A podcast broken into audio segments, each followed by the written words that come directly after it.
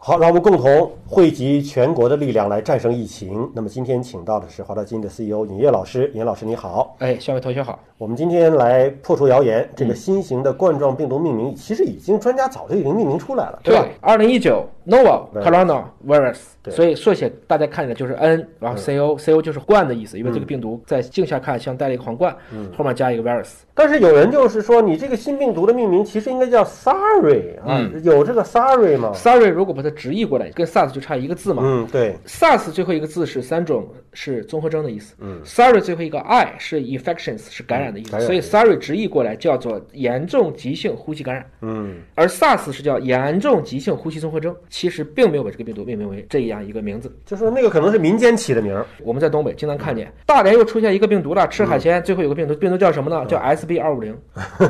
我就不用说了，这个名儿本身大家还在群里转，就展现了大家的二五零。 对 这个水平。那还有一种说法说，这次病毒是不是 SARS 的减弱版？因为它致死率好像没有 SARS 高，但是同源性又很高，同源性不能叫很高，不能叫很高吗？不能叫很高。我们当时也聊过，冠状病毒是属于 RNA 病毒。嗯，我们知道遗传物质有 DNA，也有 RNA。对，以 RNA 为遗传物质的很多都是病毒，你比如说像流感病毒，像艾滋病病毒，它们都是属于这种 RNA 病毒，它是单链儿的，就一条链儿；DNA 病毒是双链儿，就 DNA 病毒像是一个麻花，我把它拧到一起了，或者铁轨两条轨，你把它拆成一半儿，这个就叫 RNA 病毒。嗯，而 SARS 病毒是我们目前已知的最大的 RNA 病毒。嗯，所以这个病毒呢，它有大约三万个碱基，可能差一百个碱基，它的影响就很大。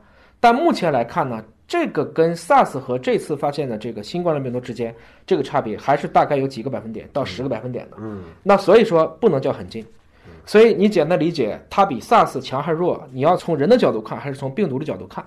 你比如说从致死率的角度看，埃博拉强还是流感强？埃博拉强啊，从传播的角度看，埃博拉强还是流感强？流感强，啊对，流感可以全世界动辄感染几亿人，但是大家都不死，甚至很多人是轻症的。反过来讲，病毒就随着过程中不断的去扩散了。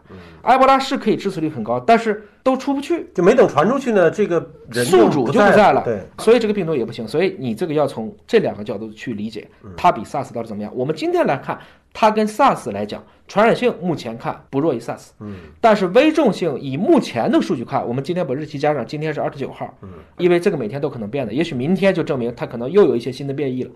在今天一月二十九号这一天之前的证据来看，它整体的危重性和致死率是弱于 SARS。